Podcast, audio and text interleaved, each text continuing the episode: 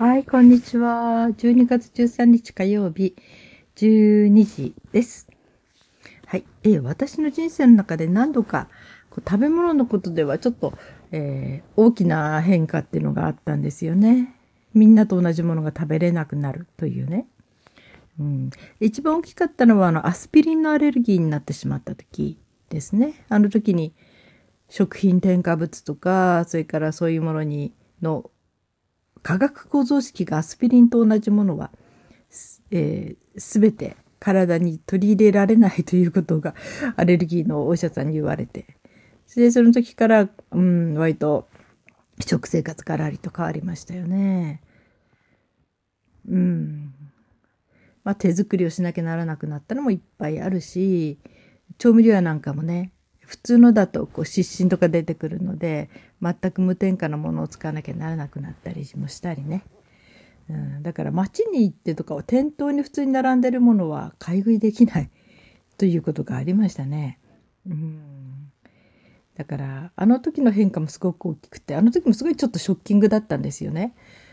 えー、そんな今時食品添加物の入ってないものなんて売ってないのに私どうしたらいいんだろうって昔食べてたアイスクリームとかねガムとかなんかそういうようなものもう全部ダメなのと思ったらもう落ち込んじゃってねそしたらちょうど私の言ってたヨガの先生ヨガの教室があったんだけどその先生がまあいいじゃないですか。月1回ぐらいね、思いっきり好きなもの食べるといいですよって。そしてその時は薬飲めばいいじゃないですかって言われて。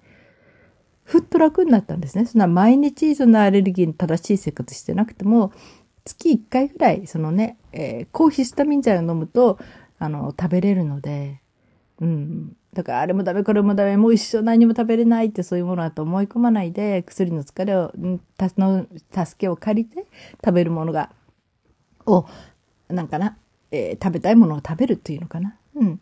そういうこともありなんだなと思ったら、本当楽になって、パッと目の前が明るくなって。そうすると、まあいろんなことにもね、こうやる気になってね、そうだ、食べ物をとにかく自分でできるものなんでも作ろうと。そしてどうしても作れないようなものは、あの、月1回でもね、2週間に1回でも食べる楽しみあっていいんじゃないかなって思って、少し楽になった覚えがあります。それと、あと大きな変化ってまあいろいろしてるんですけどね、もう食事ではね、もう娘、特に長女がね、ある時に、お母さん、体が軽くなるんだって朝ごはんはね、ナッツ、生の、えー、木の実うん。ナッツか果物。って言われて。えとか思って。で、なんか、まあその時もすごい食生活いろいろ変わりましたね。うん、そういう生活も1、2年やったし。うん。でね、あの、ベジタリアンもやったんですよね。これも娘たちと、まあ夫だけは普通の生活をずっと、あの、続けてましたけど、ベジタリアンの時もビーガンって言って動物は一切何も取らないっていう生活もしたし、それからお魚だけじゃない、お肉だけ取らないっていう生活もしたしね。確かにこの生活をした時は痩せはしました。ウエストが独身時代よりも細くなったというおまけ付きで、あれはびっくりしました。それと、えー、その次に一番ものすごい大きかった変化はグルテンフリーなんですよ。グルテンっていうのは小麦粉に入っているものなんだけど、みんな聞いたことはあるんでしょうかね。このグルテンっていうのは、あの、水を含むと、えー、接着剤の役目をするっていうぐらいこう粘っこくなる。それでいろんなものを作るのにも使われてるんですよ。本当、いろんなものに小麦粉入ってますからびっくりしますよ。ところがこの小麦粉っていうものには問題があるっていうことで、これは東洋医学じゃなくて西洋の方から入ってきた、えー、話なんですけどね。うん。えー、品種改良がすごく進んできてしまった小麦は昔と全然違うっていうことで。で、その小麦、今の現代の小麦粉は、えー、いろんな症状を起こしてしまうっていうことで、えー、パンとか、えー、パスタとか、ピザとか、そういう小麦粉を使う製品を取らないようにすると体がすごく回復する人がいるということで、うん。それもやりましたね。1年か2年ぐらい。この時もね、は、そう、ベジタリアンの時よりももっともっと痩せましたね。本当にもう、なんか体重計に乗るたんびに痩せてって、えー、で、だいたい BMI が37、8ぐらいになって痩せすぎになっちゃって、何の努力もしてないんですよ。ただ小麦粉製品やめただけなんですね。うん。で、とうとうあんまりにも体重減ったので、こりゃなんとかしなきゃなんないと。で、ちょっとね、漢方の先生にも言われたんだけど、せめて41キロにしてくださいって言われて。まあ今はもう全てのことをやめて、食事制限一切やめて、まあアレルギーのはこれはどうしようもないけどね。とにかく食べれるものは何でも食べて、もう、えー、なりふり構わず41キロにしようって思って、で、1年ぐらいかなかけて41キロにしましたね。うん。ほんとこれもポッドキャストで何度も言ってんだけど、カラオケに行って2曲か3曲歌っただけでも歌えなくなったんですよね。あの時に初めて自分の体力の衰えを知って、えー、こんな体になったんだと思ってびっくりしてね。うん、大好きな歌が歌えないってすごいショックなことでしたからね。まあ、そんなんで本気で始めたんだけど、で、その後はまた41キロ過ぎても普通の生活をしてたんです。ところがね、えー、もうそれから何年経つでしょうね。えー、4、5年経つのかしら。またこのグルテンフリーの生活に前戻らなければならなくなりましたね。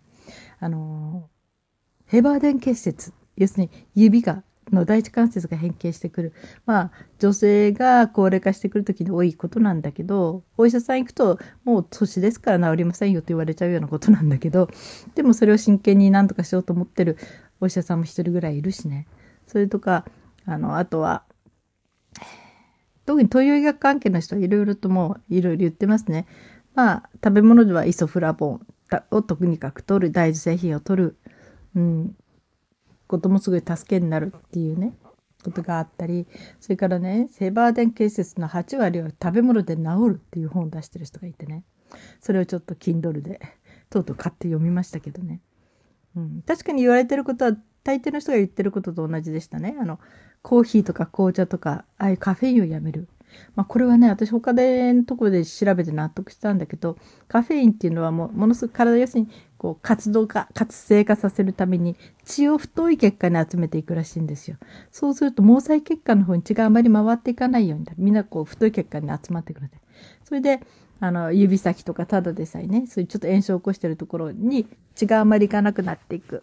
ということで、この治りが悪くなってきますということで。うん、だから、カフェインをやめた途端に痛みがなくなる人がすごく多いということで。確かに私カフェインをやめてからもう2ヶ月になるかな。痛みはあまりひどい痛みは来ません。そしてあの、アルコールはね、まあこれ命をしまって、本来はアルコール大好きなんだけど、でも胃があまり丈夫じゃないから、うん、あれなんで、まあアルコール飲むという習慣はもうなくなったのでね、うん、それもあれなんだけど、アルコールダメでしょ？それから甘いもの、これも言われますね。甘いものを避けてくださいと。エバーデン結節になる人はほとんどがもう甘いものとカフェインが大好きな人が本当に多いということで、これをやめるだけでとても楽になりますっていうね。甘いものに関してヘバーデン結節との関わり合いっていうのはあまりそこの本では書いてなかったんだけど、まあ他のことやなんかでよく言うのはその甘いものっていうのは炎症を悪化させる性質があるので、まああの、例えば膀胱炎とかなっちゃった時は、膀胱炎の時は、まあその時だけはせめて甘いものを取らないようにと炎症を早く沈めたければ。だから体のとこの炎症にしても炎症を早く収めたい時は、えー、その時だけは甘いものは控えましょう。やめましょうということを言う人は結構います。うん。だから健康に暮らしてる人はもう砂糖を取りませんよね。うん。まあこれ常識的なようにね。でもね、美味しいんですよね。ケーキとかね、いろんなものね。うん、ただね、ヘバーデンケースの指の痛みとか、それから股関節の痛みとか、これ結構痛くなるとしんどいので、あの痛みに比べたら、お砂糖立つくらい、なんとでもなるわぐらいに思うところもあります。うん。まあ確かにそういうね、痛みが来てる人は言ってますね、もう本当に。うん。あんなに大好きなコーヒーだけど、だったけど、やめました。やめたら本当に痛みが引いて楽になってきたので、もう続ける、頑張ってとか言って、だからカフェインです。カフェイン入ってないコーヒーを飲んでますっていう人もいますね。いや私もそうしてたんだけどね、ただね、そのヘバーデン結節のそのことに関してはね、その、カフェインを抜いても、そのコーヒー自体の、なんだったかな、成分ね、それが、あの、あまりいい作用しないということで、うん、だから、まあ、コーヒー紅茶それからあとカフェインの入ってるものね。だからカフェインの、それでハーブティーまで入れてるんですよ、その先生。ダメなものに。ハーブティーのようにこう、薬効的に刺激を与えるものっていうのもなるべくその炎症が収まるまでは避けた方がいいと。まあ、純粋に理想なのは、まあ、麦茶が、うん、あと3年番茶って割とカフェインが少ないのでね。と、まあ、あとはあの、お砂糖の入っていない炭酸飲料が水。お湯と言ってました。うわ、なんという味気ない生活をとか思ったけど、まあね、うん、とにかくやるしかないなと思って、で、今日本当にそのグルテンってどこまで、パンをやめればいいんじゃなくて、ピザとか、えー、パンとか、小麦粉のケーキとかそういうお菓子とか、小麦粉、うどん、うどんそう、ラーメンそう、もういろんなものに小麦粉入ってますからね。もうお蕎麦のつなぎりまで入ってますからね。お蕎麦だ、ほんと10割蕎麦とか食べないと小麦粉を排除することはできないんですよ。で、あの生活をしなきゃならないのと思ってやっぱり調べたんですよ。これは一部の人だけの意見かなとか思って。そしたら結構ね、これも、えー、その、なんていうかな、エバーデン結節のこと言ってる先生は東洋学の先生だったんだけど、医学の。やっぱり西洋医学の方でもその副腎皮質、副腎腎臓の上の上にある副腎っていう、その、えー、ところを、あの、ちゃんと、え、炎症を収めるとかね、治す、早く治すためには、えー、グルテンは取らないようにって書いてあって、え、やっぱりそうなの？とか思ってね、はあ、いや、本当に覚悟しなきゃなとか思って、でもやってたんだからなんとかなるかとか思いながら、だからお昼なんかちょっと、あ、今日うどん食べようとか思って、あら、うどんダメだった、小麦粉だったと思って、で、今何をしてるかというと、お芋ふかしてます。じゃがいもふかして、で、じゃがいもを潰して、芋餅を作って食べようかなって思ってます。うん、だってね、何食べるものある？っていう、麺類ダメでしょ、ほとんどがね。うん。ねえ、パンダメでしょ？で、ピザもダメでしょ？ねえ、ああいうものがダメだったら、主食何取ればいいの？って、まあ和食がいいって言うんだけど、1日3回しかお米食べるのもちょっと飽きちゃう。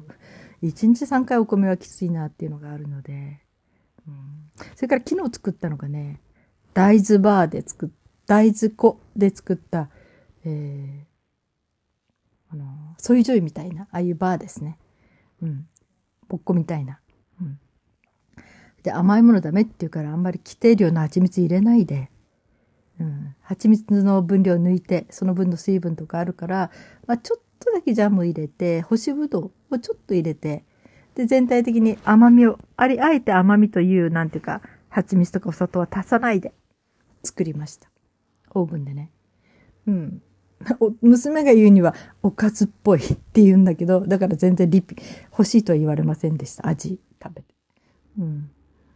私は、それ今、作り炒めてて、うん。それをちょっとずつ食べてますね。お腹空いた時にね。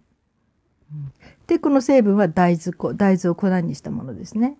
これはまあ、あの、ヘバーデン建設のことの時に買って、あと娘もね、大豆粉が、なんでよかったのかな大豆の粉があるとお菓子に使えるし、ということで。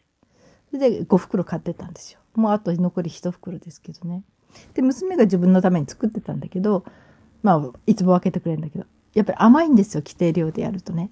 だから、今必要、不必要な甘さは取ってる場合じゃないのって感じで。で、ほとんど甘みのない。うん。まあ、ジャムと干しぶどうだけで私にとっては十分美味しかったですけどね。うん。まあそんなんで、今バーでしょ？大豆で作った、そういう、要するにカロリーメイトのような、ソイジョイのような、ああいうぼっこ。うん。クッキーを長くした感じの。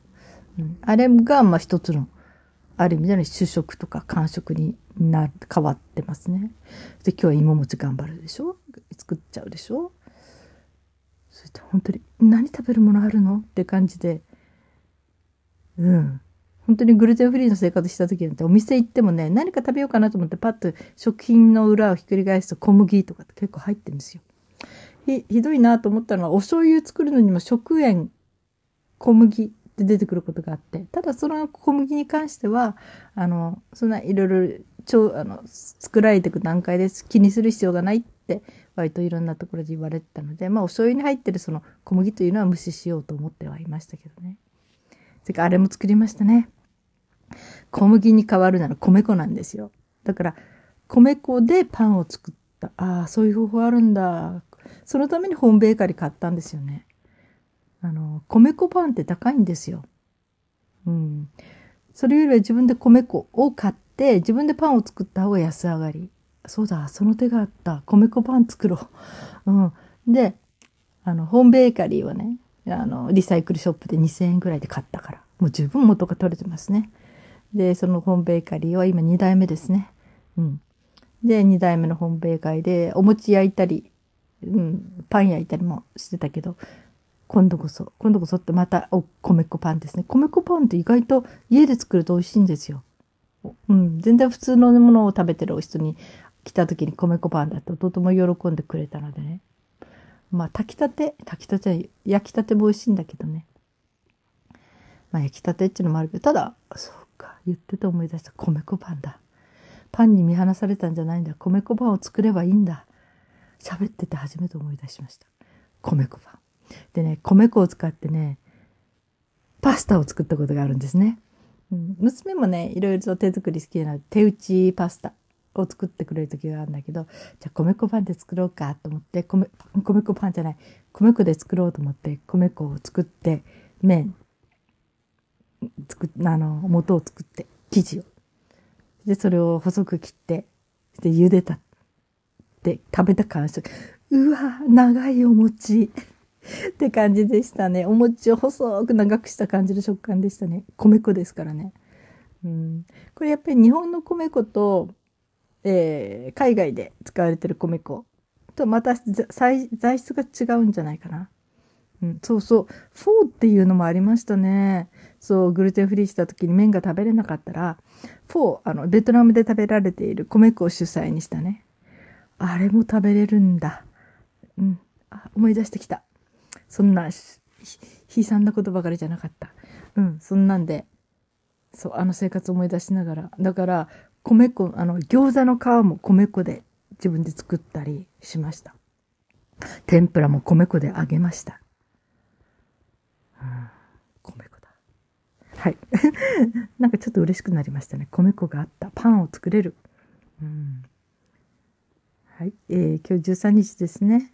今日もう一つ話すこともあったんだけど長くなっちゃうからね。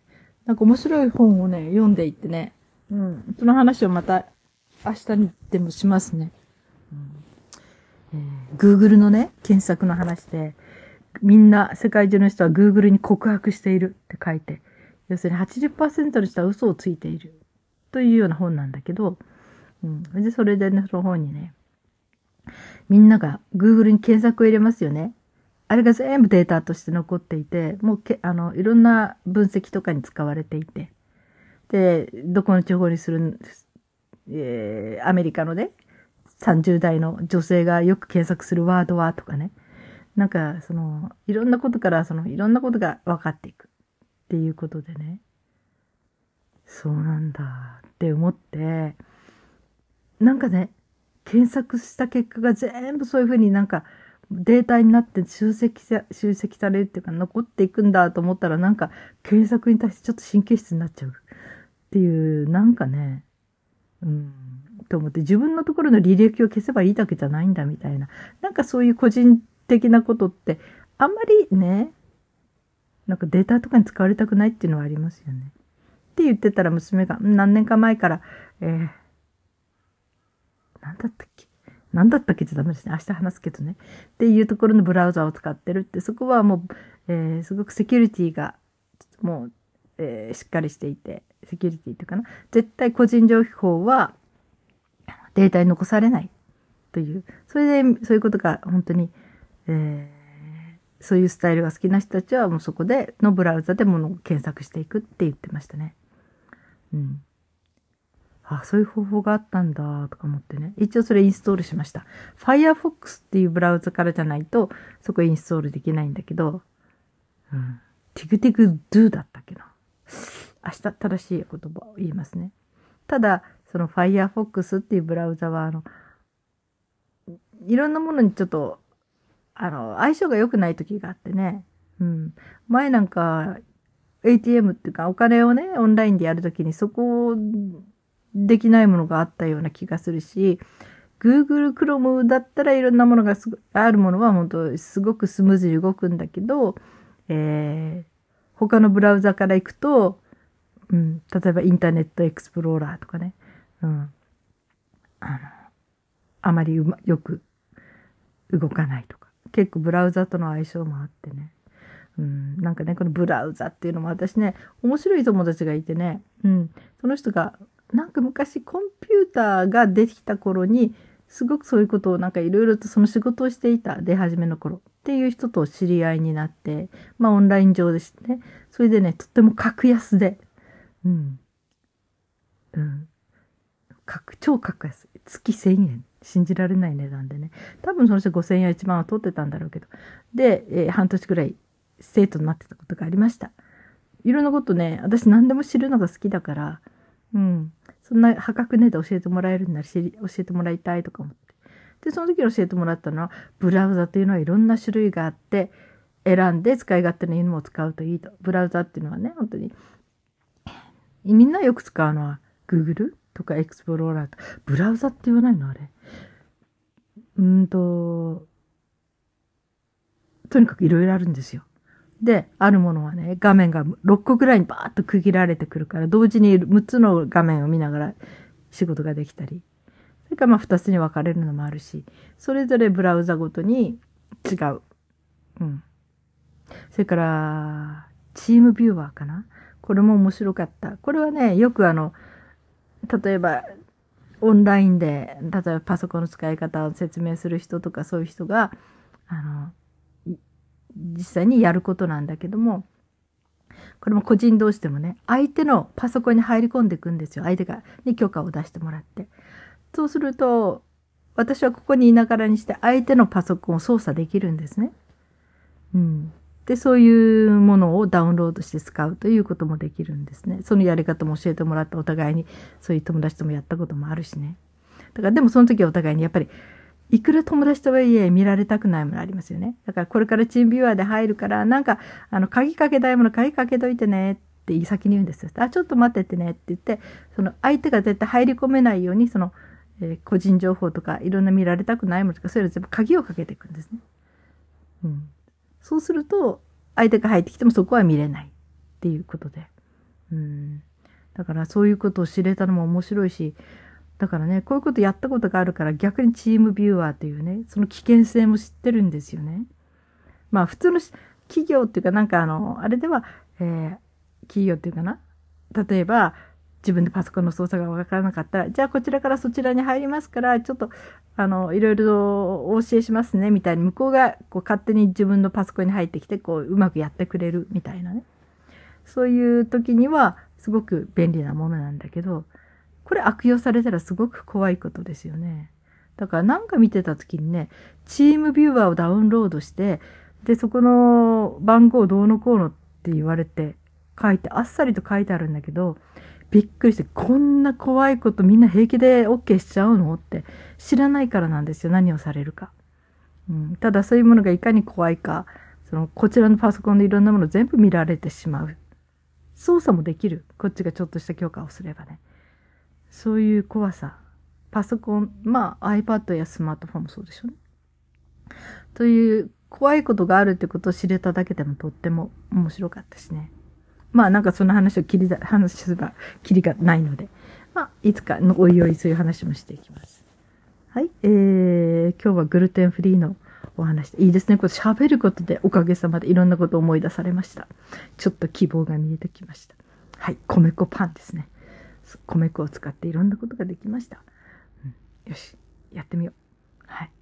えー、皆さんもね、最近お腹が出て困るとかいう人は、ちょっと小麦粉やめたらいいですよ。少しの間だけでも。と割と体重がぐんぐんって減ってきますから。はい。